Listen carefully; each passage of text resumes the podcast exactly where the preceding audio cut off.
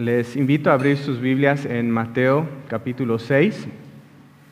En nuestro último eh, mensaje de, Mateo estuvimos estudiando Mateo 6, 1 al 18. Y si recuerdan, en ese pasaje Jesús había estado confrontando la hipocresía religiosa de, su tiempo y estaba eh, enfocado en tres áreas específicas o tres prácticas religiosas en ese tiempo habla sobre las limosnas, sobre la oración y sobre el ayuno. Y si recuerdan, cuando llegamos al, al tema de la oración en ese pasaje, dijimos que, que en esa parte, en esa sección de, de la oración, gracias, eh, es, Jesús hace como una especie de paréntesis en lo que está diciendo para dar eh, mayor instrucción sobre el tema de la oración. En esa, eh, esa prédica dijimos que íbamos a saltar el, el Padre Nuestro para poder estudiarlo eh, más adelante y hoy quisiera que podamos retornar al, al, Padre Nuestro, que podamos ver cuál es esa instrucción que nuestro Señor Jesucristo nos da acerca de la oración. Entonces, Mateo 6 y vamos a leer a partir del versículo 7. Dice así.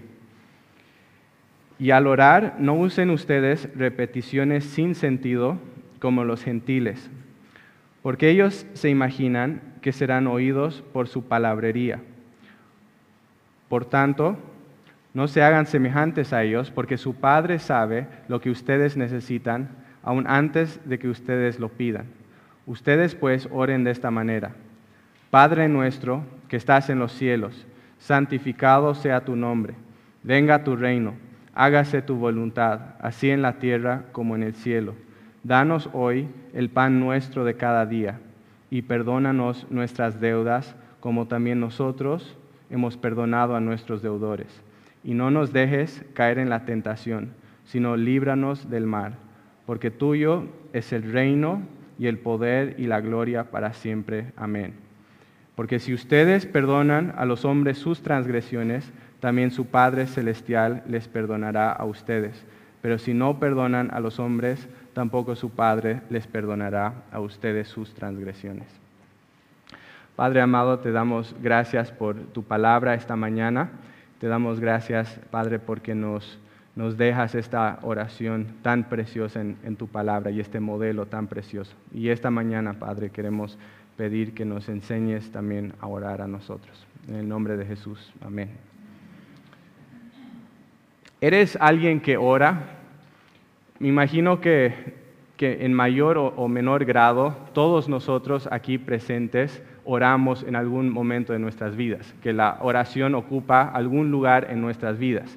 Eh, aún la persona más irreligiosa que podríamos imaginar en un momento de crisis extrema puede llegar a orar eh, imaginando que si, si, hay un Dios que existe, si hay algún Dios ahí, quizás ese Dios pueda responder su oración en ese momento de, crisis. Entonces, probablemente todos nosotros eh, oramos en algún momento de, nuestras vidas.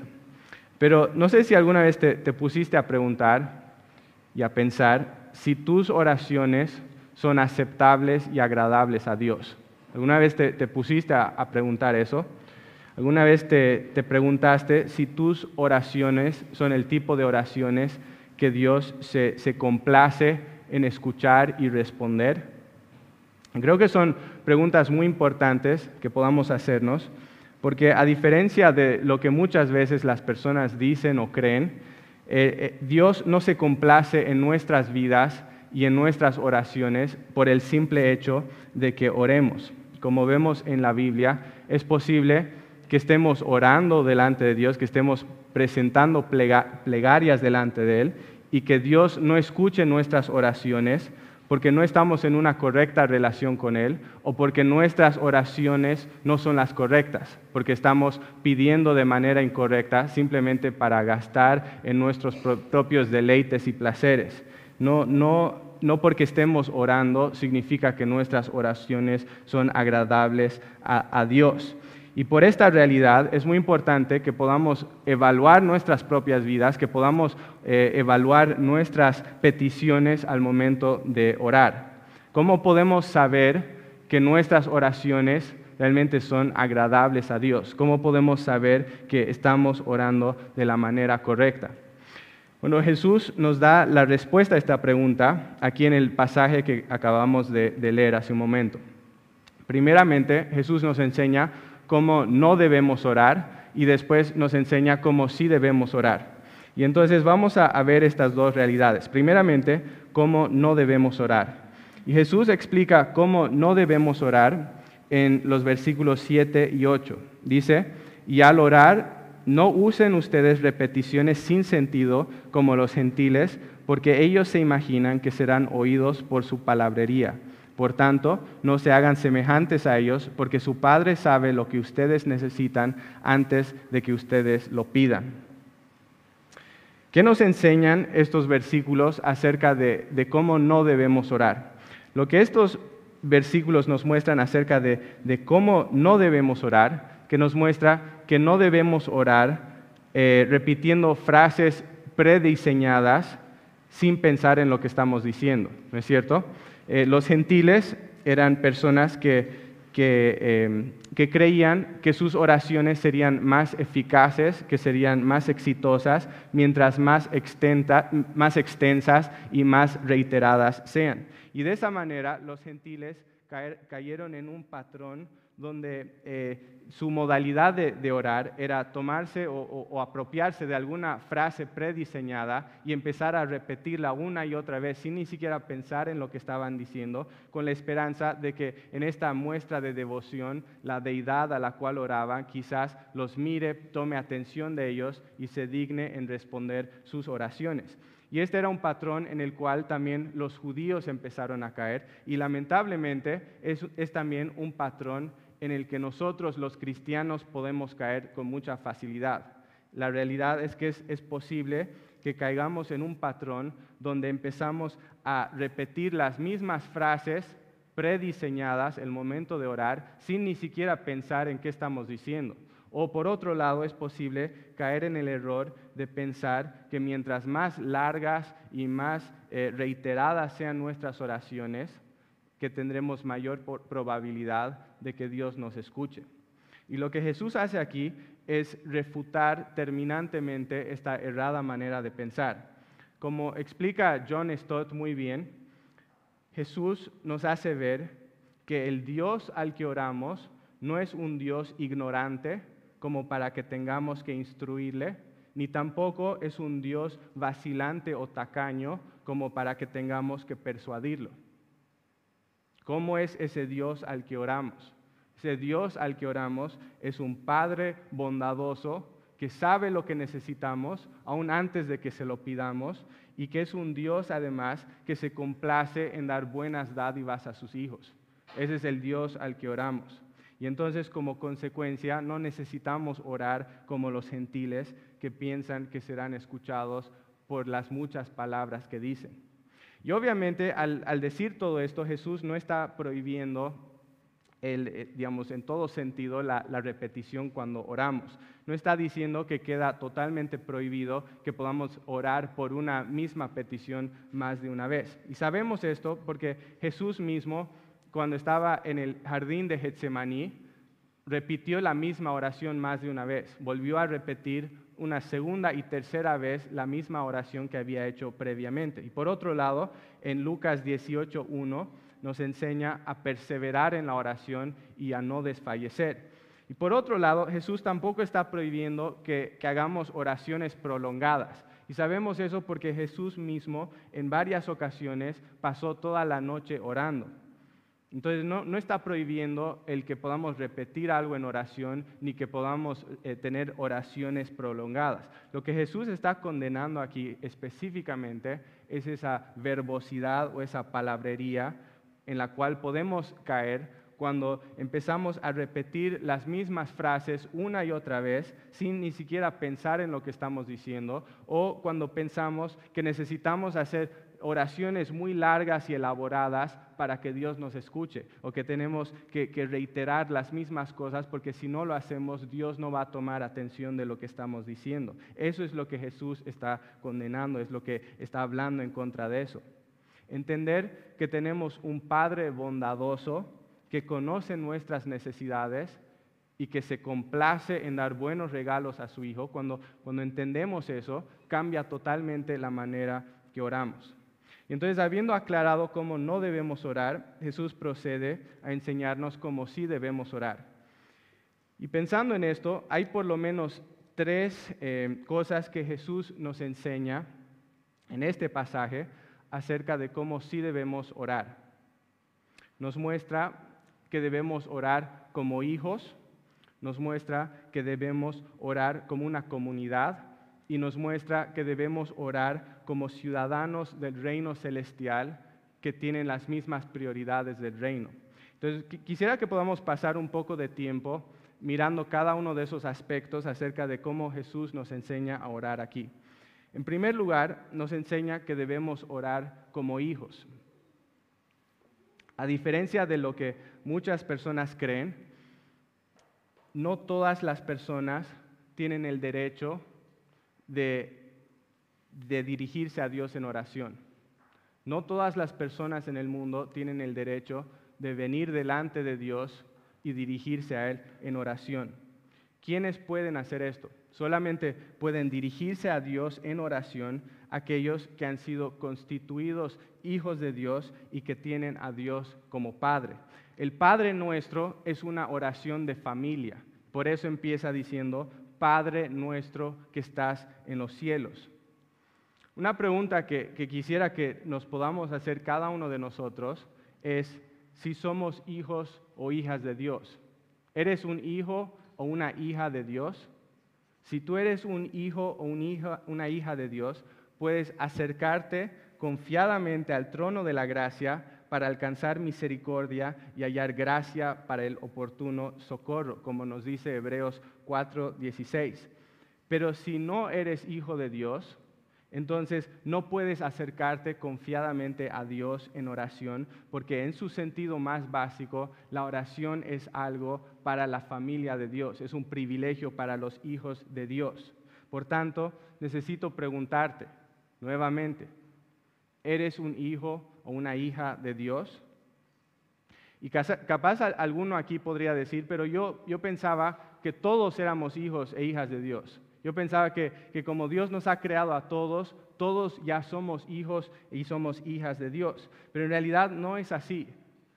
Si bien todos fuimos creados por Dios y todos somos creación de Dios, no todos somos sus hijos. Dada nuestra rebeldía, dada el estado pecaminoso en el cual estamos, la Biblia nos enseña que más bien por naturaleza somos hijos del diablo y somos enemigos de Dios. Solamente somos hijos de Dios y llegamos a ser hijos de Dios por medio de la adopción, el momento que confiamos en el Señor Jesucristo, quien murió en una cruz para limpiarnos de nuestro pecado, y el momento que recibimos ese espíritu de adopción por el cual clamamos, Abba, Padre.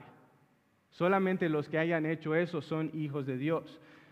Juan 1.12 dice, pero a todos los que lo recibieron, les dio el derecho de llegar a ser hijos de Dios, es decir, a los que creen en su nombre. ¿Has creído en el nombre de Jesús? ¿Has recibido a Jesús como tu único y suficiente Señor y Salvador? Si es así, puedes acercarte a Dios confiadamente en oración. Puedes dirigirte a Dios como tu Padre celestial. Pero si no es así, no tienes realmente ningún derecho de presentar tus plegarias delante de, Dios.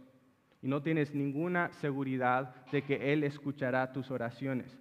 En tu caso, la única oración que puedes tener, la certeza que Él responderá, es esa oración de fe por medio de la cual tú eh, confiesas a Jesús como Señor y Salvador, vienes a Él en fe y arrepentimiento y pides que Él sea tu Señor y Salvador. Por tanto, la, la primera prioridad para poder orar bien es que podamos estar seguros de que tenemos la posibilidad de dirigirnos a Dios como Padre, que nosotros venimos a Él como hijos. Eso es lo primero. Si no eres hijo de Dios, no puedes orar correctamente a Dios. ¿Y por qué es tan significativo que Dios nos invita a acercarnos a Él como hijos? ¿Por qué es tan significativo que la oración que Jesús nos enseñó a orar empieza con esa frase, Padre nuestro? ¿Alguna vez te, te pusiste a pensar en eso? Esta oración podría haber empezado en muchas formas diferentes y, muchas otras formas que hubieran sido teológicamente correctas. Podría haber empezado diciendo, por ejemplo, Dios nuestro. Podría haber empezado diciendo, Creador nuestro.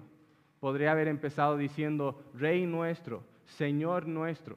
Y muchas otras cosas. Y todas esas opciones hubieran sido teológicamente correctas. No hubiera habido ningún problema en eso. Pero la oración no empieza así. Empieza con algo mucho más precioso. ¿Y cómo empieza? Empieza Padre nuestro. ¿Por qué eso es tan significativo? Esto es significativo para empezar porque resalta la calidez y la ternura con la que podemos acercarnos a nuestro Dios. Y cuando nosotros oramos, no nos estamos dirigiendo a una deidad distante y desinteresada que no tiene ningún interés en nuestras vidas y que no comparte ninguna relación o ningún vínculo cercano con nosotros. No estamos orando a ese tipo de Dios. ¿A quién estamos orando? Estamos orando a nuestro Padre Celestial que nos ama con ternura, que está profundamente comprometido con nuestro bienestar y que anhela caminar cercanamente con nosotros. Él es nuestro Padre.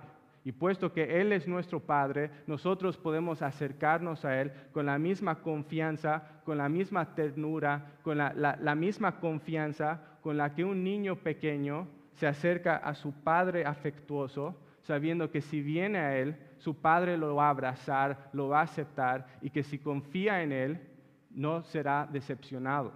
Que si, si está dependiendo de Él, su Padre no lo decepcionará. Pero estas, palabras son significativas porque además de, darnos una imagen de, calidez y de ternura, la descripción de Dios como Padre es significativa por los, conceptos de autoridad y de, respeto que evoca. ¿No es cierto? Si bien un niño puede relacionarse a su padre con afecto y ternura, también se relaciona a su padre con respeto. Y eso es importante. Es así como nosotros también debemos relacionarnos a nuestro Padre Celestial, especialmente entendiendo que Él es nuestro Padre que está en los cielos, que Él es el Rey y soberano sobre todo el universo. Si entendemos eso, también debería llevarnos a responder a Él con respeto, entendiendo que Él es nuestra autoridad. Y entonces la primera prioridad para poder orar correctamente es estar seguros de que verdaderamente somos hijos y que nos podamos dirigir a Dios con la, cercanía y ternura, pero al mismo tiempo con el respeto que Él se merece al entender que Él es nuestro Padre Celestial. Pero siguiendo adelante, hay, una segunda verdad que este pasaje nos enseña acerca de cómo sí debemos orar. Y que lo, que nos muestra es que debemos orar como una comunidad. Al estudiar el, Padre Nuestro, perdón, voy a tomar un poco de agua. Al estudiar el Padre Nuestro, algo que inmediatamente eh, llama la atención es que esta es una oración en plural y no es una oración en singular. ¿Te dieron cuenta de eso? ¿Cómo empieza este, esta oración? No comienza diciendo, Padre mío que estás en los cielos, sino que empieza diciendo, Padre nuestro que estás en los cielos. Y después, más abajo, si, si miran a partir del versículo 11, no dice, dame hoy el pan mío de cada día y perdona mis deudas y no me dejes caer en tentación. No dice eso, ¿no es cierto? ¿Qué es lo que dice? Dice, danos, danos hoy el pan nuestro de cada día, perdona nuestras deudas y no nos dejes caer en tentación. ¿Vieron eso? Es, una oración en plural. Y ese es un detalle muy importante, porque lo que nos recuerda aquí es que somos llamados a orar no solamente por nosotros, sino también por las personas a nuestro alrededor, que somos llamados a orar no como cristianos independientes que, viven sus vidas desvinculadas de todos los demás, sino que nos llama a orar como miembros de una comunidad, ¿no es cierto? Eh, que somos llamados a estar velando y cuidando por las otras personas. Lamentablemente, es muy fácil caer en egoísmo al momento de orar. Puede ser muy fácil caer en un patrón donde estoy orando solamente por mí y por mis propias necesidades, por mi salud, por mi familia, por mis decisiones, por mis planes, por, muchas cosas que solo tienen que ver conmigo y con lo que a mí me interesa.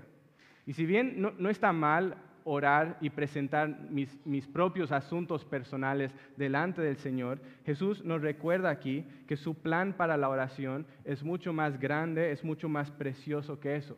Que Dios no quiere que seamos egoístas al momento de orar, sino que lo que Él realmente quiere es que podamos estar pensando en las demás personas y mostrando amor por el prójimo, aún en el momento de orar que, podamos aprender a interceder, no solamente por nuestros propios intereses, sino que también estemos intercediendo por los intereses de aquellos que Dios ha unido a nosotros por medio de una fe común en Jesucristo.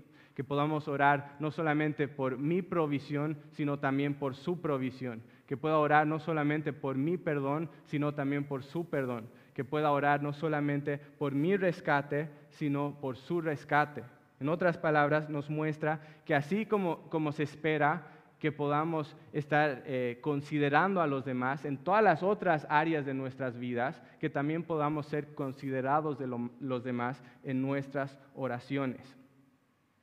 Siguiendo adelante en nuestro estudio de esta oración, Jesús nos enseña una tercera verdad acerca de cómo debemos orar. Nos muestra que no solamente debemos orar como, como sus hijos y como una comunidad, sino que en tercer lugar somos llamados a orar como ciudadanos del reino celestial que priorizan los valores del reino. ¿Escucharon eso? Como ciudadanos del reino celestial que priorizan los valores del reino. Así somos llamados a orar. Podemos aprender mucho acerca de nuestras propias vidas, acerca de nuestra salud espiritual, al ver por qué tipo de cosas oramos. Lo que tú oras refleja mucho acerca de tu corazón. Por ejemplo, ¿qué, ¿qué, revela de tu corazón y de tus prioridades cuando tus oraciones siempre están enfocadas en tu bienestar material, en tu comodidad material? ¿Qué refleja de tus prioridades cuando tus oraciones siempre tienen que ver con cosas como tu salud, tu trabajo, tus estudios, tu economía, tus planes y un sinfín de otras cosas que si bien no están mal, no tienen mucho que ver con el reino de Dios ni con sus planes eternos en tu vida. ¿Qué nos revela eso acerca de nuestros corazones? Sin duda, eso revela que la prioridad de, nuestras vidas son más las cosas de este mundo que las cosas de Dios. ¿No es cierto? Nuestras oraciones revelan mucho acerca de nuestro corazón. Y algo que, quizás sería bueno que podamos preguntarnos cada uno es, ¿en qué se diferencian mis prioridades y mis ambiciones de las prioridades y las ambiciones de aquellos que no conocen a Cristo? ¿En qué se diferencian nuestras prioridades y nuestras ambiciones? Es que, realmente sucedió un cambio en, lo más fundamental de lo que amo y deseo. Es que, ya no amo y deseo las mismas cosas de antes. O es que, sigo, si, soy muy honesto, es que sigo amando y valorando las mismas cosas de antes y lo único que cambió es el medio al cual acudo para alcanzar esas cosas, que ahora trato de alcanzar esas cosas por medio de la oración y ya no por los otros medios que usaba anteriormente, pero el fin sigue siendo el mismo. ¿Cómo es eso en tu vida? ¿Han cambiado las, las metas? los fines o no. Y son preguntas muy importantes porque si Cristo realmente ha llegado a nuestras vidas, si Cristo realmente está obrando en nuestras vidas, debería haber un cambio no solamente en los medios que uso para alcanzar las cosas que quiero, sino que debería haber un cambio en los mismos fines detrás de los cuales estoy corriendo. Si no hay un cambio en, los fines que estoy buscando, es una, es una alerta roja. Algo no, no está bien, no debería ser así. Debería haber un cambio en lo que anhelo y deseo en esta vida. Y por eso es tan precioso el Padre nuestro. Porque e, el Padre nuestro no es una oración que nos da una fórmula mágica para poder conseguir las cosas que nosotros queremos. El Padre nuestro es más bien un modelo que nos muestra por qué tipo de cosas debería estar orando si verdaderamente soy ciudadano del reino de Dios, si he sido transformado por la obra del Señor y ahora estoy abrazando los valores y las prioridades del reino de Dios y no mis propios planes y prioridades vanas. Eso es lo que nos muestra el Padre nuestro. Y entonces procedamos a, ver por qué tipo de cosas vamos a orar si es que realmente somos ciudadanos del reino de Dios y estamos abrazando los valores del rey. La primera cosa que Jesús nos enseña a orar es que el nombre de Dios sea santificado, que el nombre de Dios sea santificado. El nombre de Dios es más que solamente una etiqueta para identificar a Dios. El nombre de Dios es representativo de la totalidad del carácter, de la reputación, de los atributos de Dios. Es decir, que el nombre de Dios representa la totalidad de lo que Dios es. Y entonces, cuando nosotros oramos que el nombre de Dios sea santificado, lo que estamos orando es que Dios verdaderamente sea honrado en nuestras vidas y en las vidas de las personas a nuestro alrededor. Estamos orando para que Él sea nuestro primer amor, que Él sea nuestra primera prioridad, que Él sea el centro de nuestras vidas, que Él sea el eje alrededor del cual todo gira, que no esté girando alrededor de nosotros, sino que Él sea el centro, que Él esté en el lugar donde Él merece estar. Eso es lo que estamos orando. Y eso es lo más importante porque como dice J.C. Ryle, ese es el propósito para el cual fue creado el mundo. Es el fin para el cual los santos son llamados y convertidos. Es lo principal que debemos buscar, que en todo Dios sea glorificado. Eso es lo primero. La segunda cosa que Jesús nos enseña a orar es que su reino venga. El reino de Dios tiene que ver con su dominio y con su autoridad. Cuando oramos y pedimos que su reino venga, lo que estamos pidiendo es que el reino de Dios avance en los corazones y en las vidas de las personas. Estamos orando que a medida que eh, esperamos el establecimiento eterno del reino de Dios, más y más personas puedan entrar al reino de Dios, que puedan someter sus vidas a Cristo, que puedan conocer el gozo de tener a Cristo por Rey. Y por lo tanto, como decía Martin Lloyd Jones, el, orar, venga tu reino, es en realidad una gran oración misionera. La tercera cosa que Jesús nos enseña a orar es que se haga la voluntad de Dios, así en la tierra como en el cielo. Si en la, petición anterior pedíamos para que más y más personas puedan entrar en el reino de Dios, en esta petición estamos orando y pidiendo que, que, ya estando dentro del reino, que podamos entregar cada vez más el control de nuestras vidas a nuestro Rey Celestial. ¿Alguna vez te, te pusiste a pensar en la magnitud de lo que estás orando cuando pides, venga tu reino, hágase tu voluntad, así en la tierra como en el cielo? ¿Alguna vez te pusiste a pensar en eso? ¿Cómo es que la voluntad de Dios se hace en el cielo? Se hace perfectamente, se hace continuamente, se hace con alegría. Y así es como Dios quiere que la voluntad suya se cumpla en esta tierra. Y si se, pones a pensar, si se ponen a pensar, tú y yo somos parte de esta tierra. ¿no es cierto? Y entonces cuando nosotros oramos esto, lo que en realidad estamos pidiendo es que Dios tome el control total y absoluto de nuestras vidas. Estamos orando y pidiendo que Dios nos ayude a no vivir ya más para nosotros mismos, sino que nos ayude a vivir para Él y para su gloria. Eso es lo que estamos orando al pedir que se haga su voluntad en la tierra como en el cielo.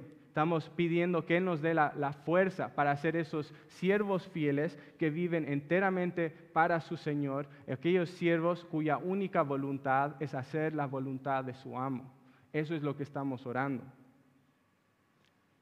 ¿Te da temor orar de esa manera? Yo debo admitir que a veces a mí me da temor orar de esa manera. ¿Y por qué? Porque ¿qué pasa si Dios me pide ir donde yo no quiero ir? ¿Qué pasa si Dios me pide decir lo que yo no quiero decir? ¿Qué pasa si Dios me pide hacer lo que yo no quiero hacer? ¿Qué pasa si, si Dios me pide hacer algo y yo le rindo el control de mi vida, pero después yo no tengo las fuerzas para hacer lo que Él me ha pedido que haga? Puede ser atemorizante orar de esta manera, pero creo que ahí es donde muchas veces nos equivocamos. Porque algo que tenemos que entender es que Dios nunca pide que busquemos dentro de nosotros mismos aquello que necesitamos para hacer su voluntad. Dios nunca pide eso. Dios no pide que busquemos dentro de nosotros el, el, coraje, la capacidad, las palabras, la sabiduría, la voluntad o cualquier otra cosa que necesitamos para hacer la voluntad de Dios. Lo que Dios nos hace es invitarnos a venir a Él. Dios nos invita a venir a Él para encontrar en Él lo que necesitamos para poder hacer su voluntad. Y algo que necesitamos entender y que podemos tener seguridad en esto, es que cuando Cristo te llama a hacer algo, Él te da todo lo que necesitas para hacer aquello que te ha llamado a hacer, en, la medida que tú estés confiando en Él y caminando en dependencia a Él. Y por lo tanto no es algo que deberíamos tener miedo de orar. La cuarta cosa que Jesús nos enseña a pedir es que nos dé hoy el pan nuestro de cada día. ¿No les asombra esa petición? ¿No les asombra esto? A, mí me, asombra mucho pensar que después de, de haber hablado de cosas tan grandes, cosas tan excelsas como lo es el nombre de Dios, su reino, su voluntad, que después de hablar de todo eso, que Jesús nos invite a orar por algo tan cotidiano y tan común como lo es el pan. Lo que esta cuarta petición me muestra es cuán tierno y cuán detallado es el amor de nuestro Padre Celestial. ¿No es cierto? Que cuando Él nos, nos invita, nos invita a venir a Él, no solamente con esas peticiones grandes e importantes a nivel eterno, sino que nos invita a venir a Él, aún con esos detalles que las personas a nuestro alrededor podrían considerar pequeñas e insignificantes. Él nos invita a venir con todo eso y podemos tener la certeza y la seguridad de que nuestro Padre Celestial se interesa aún por esos detalles tan pequeños. Si me preguntas a mí, eso es asombroso. Que ese Padre tan grande, tan glorioso, tan excelso, se interesa aún en los detalles más mínimos de nuestras vidas. Es impresionante. ¿Cuál es ese pan nuestro de cada día? La mayoría de, los teólogos reconocen que, este, este, pan del cual se habla aquí no se, no se limita exclusivamente al, al pan físico que tenemos sobre nuestras mesas, de nuestros comedores, sino que es, representativo de todo lo que necesitamos para la preservación de esta vida. Es decir, que, incluye cosas como el alimento, cosas como la salud, como el buen clima, como un lugar donde vivir, como la ropa de vestir, como una esposa, como hijos, como, como un gobierno estable, todas esas cosas que son necesarias para la vida. Entendiendo, como dice John Stott, que Jesús se, se está refiriendo a las necesidades y no a los lujos de la vida, pero que incluye más que solamente el pan. Y dentro de ese pan también podríamos incluir aquellas cosas que son necesarias para la preservación de nuestra vida espiritual, de esas cosas que necesitamos para poder hacer la voluntad de nuestro Padre Celestial, que incluye cosas como el amor, la paciencia, la sabiduría, el coraje o cualquier otra cosa que necesitamos para poder hacer la voluntad de nuestro Padre Celestial, que todo eso está incluido dentro de este concepto del pan. Antes de pasar a la siguiente petición que Jesús nos enseña, algo que quisiera resaltar aquí es que el pan que se nos llama o que se nos invita a pedir es el pan de cada día. Es el pan de cada día. Si se ponen a pensar, Dios podría darnos hoy mismo, en este mismo instante, podría darnos todo el sustento físico, material y espiritual que necesitamos por el resto de nuestras vidas. Dios podría darte en este minuto todo lo que necesitas por el resto de tu vida. Así, Él es poderoso y puede hacerlo. Pero ¿saben qué? Eso probablemente nos conduciría muy rápidamente hacia el orgullo y hacia la autosuficiencia probablemente nos llevaría a una actitud donde pensamos que nosotros no necesitamos de nadie, que nosotros somos lo mejor, que nosotros somos autosuficientes y que no necesitamos a Dios. Y por lo tanto Dios en su sabiduría a veces se abstiene de darnos todo lo que necesitamos en una sola vez. Y más bien lo que hace es irnos dando progresivamente lo que necesitamos, un día a la vez a medida que venimos a Él y se lo pedimos. ¿Y por qué hace eso? Para que podamos aprender a depender diariamente de su gracia, que podamos depender de Él y no de nosotros mismos. Y entonces, así como Israel recibía diariamente el, maná cada día, nosotros somos llamados a venir diariamente de Dios, a Dios para recibir de Él lo que necesitamos para ese día. Así es como aprendemos a caminar diariamente con Él. Así es como aprendemos a vivir en dependencia a Él y no en dependencia a nosotros mismos. Las peticiones 5 y 6 están estrechamente ligadas. Eh, la quinta petición que Jesús nos enseña a presentar es que Dios perdone nuestras deudas, como también nosotros hemos perdonado a nuestros deudores. En esta petición, los hijos de Dios reconocemos que tenemos mucho de qué ser perdonados. Tenemos gran necesidad de ser perdonados. ¿No es cierto? Que necesitamos ser perdonados no solamente por las cosas malas que hacemos, sino que incluso necesitamos ser perdonados de aquellas cosas buenas que deberíamos haber hecho, pero que no hicimos, como ser amar a nuestro prójimo como a nosotros mismos. Necesitamos perdón de todo eso.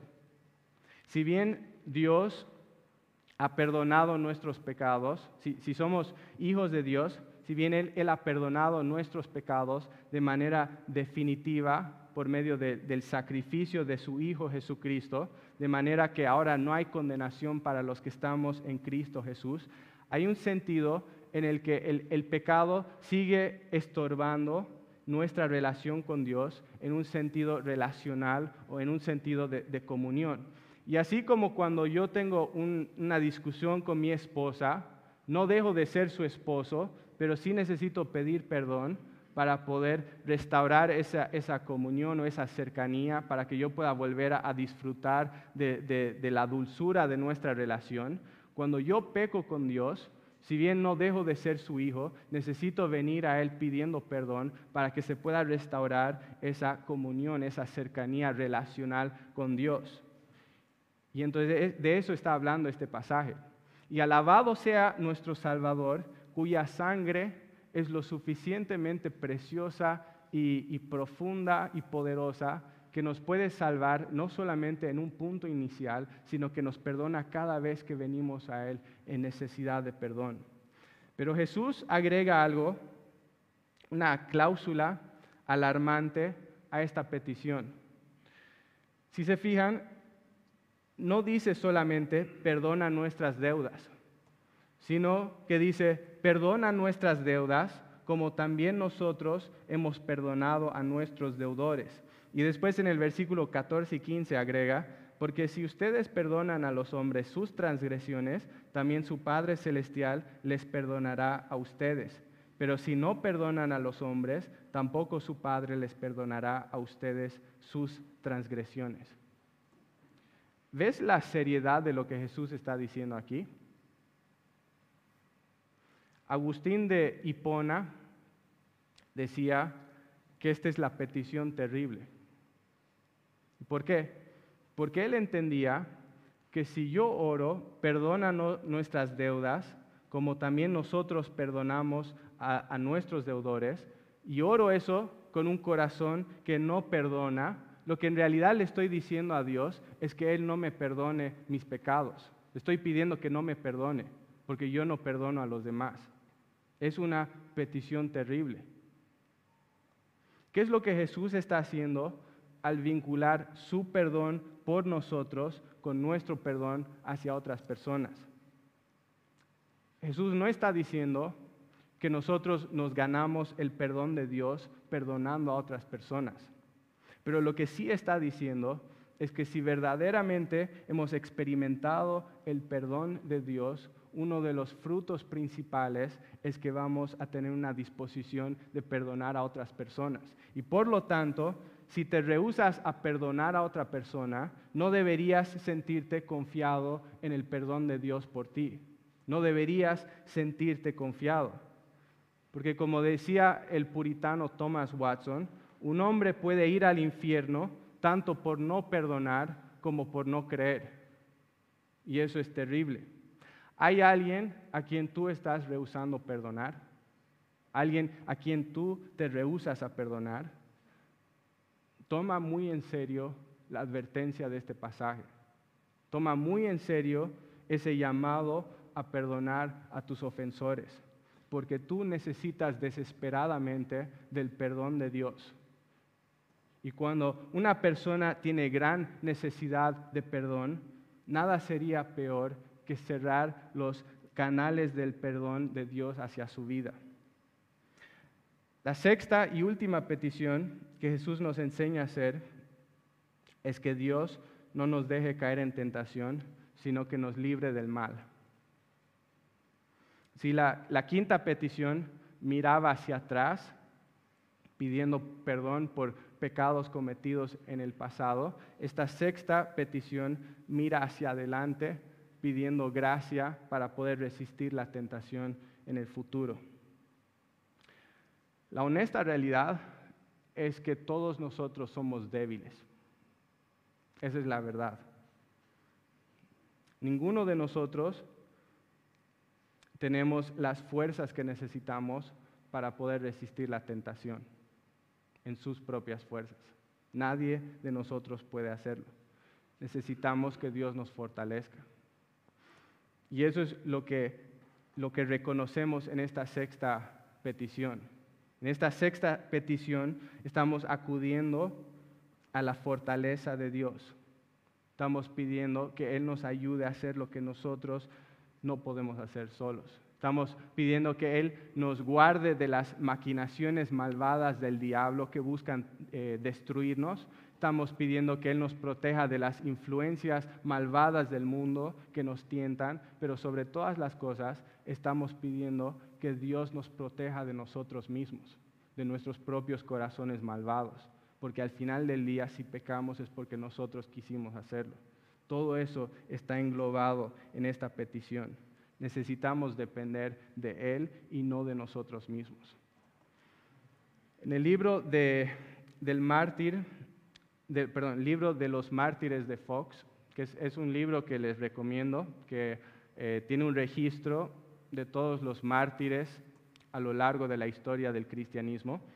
Hay una historia de dos hombres que vivieron bajo el reinado de la reina sangrienta María Tudor. Y ambos hombres fueron condenados a, ser quemados en la hoguera por sus convicciones religiosas. Dicen que de estos dos hombres, uno de ellos llegó a la, prisión esperando su, condena con mucha jactancia. Él, se jactaba delante de los otros prisioneros y, hablaba de, cómo él en el momento de ser quemado iba a actuar con valentía. Él decía que, que, era muy fuerte, que estaba tan arraigado en el Evangelio que no podía ni siquiera imaginarse negando a Jesucristo, porque era tan firme su fe. Incluso el, día de su ejecución, él hablaba de, su fortaleza y, de lo que estaba a punto de suceder en los términos más piadosos posibles. Él, se, refería a sí mismo como una novia preparada para el día de su boda. En esa misma celda había otro hombre, como les decía, que también estaba esperando la misma condena, estaba en una situación similar. Pero a diferencia del primer hombre, este tenía mucho temor. Si bien él, tenía esa, estaba igual de decidido de no negar a Jesucristo, él admitía que tenía miedo al fuego.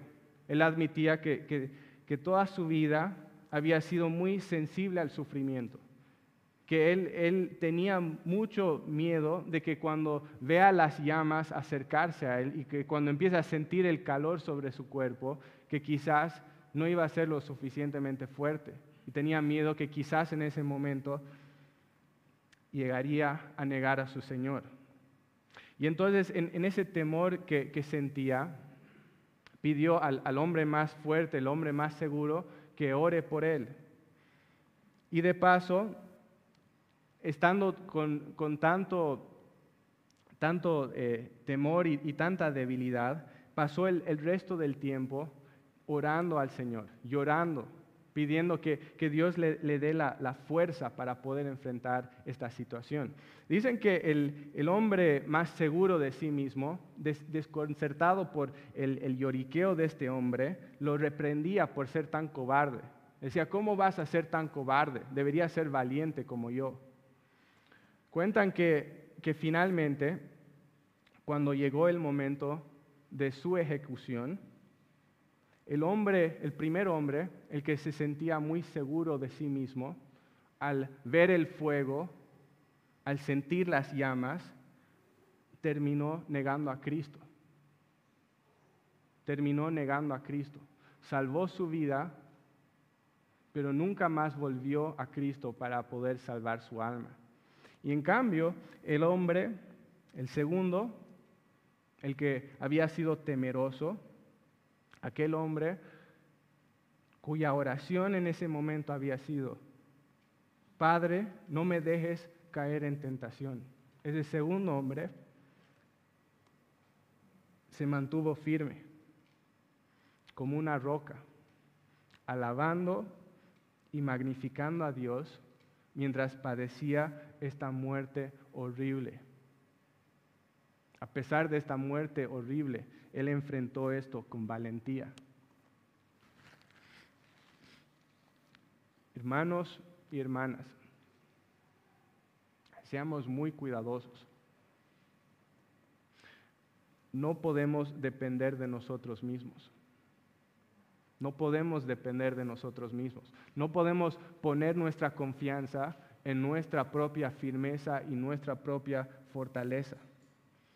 Como alguien bien decía, nadie de nosotros es un superhéroe espiritual. Ninguno de nosotros somos superhéroes. Somos hombres débiles, hechos de, polvo y de carne. No somos fuertes en nosotros mismos.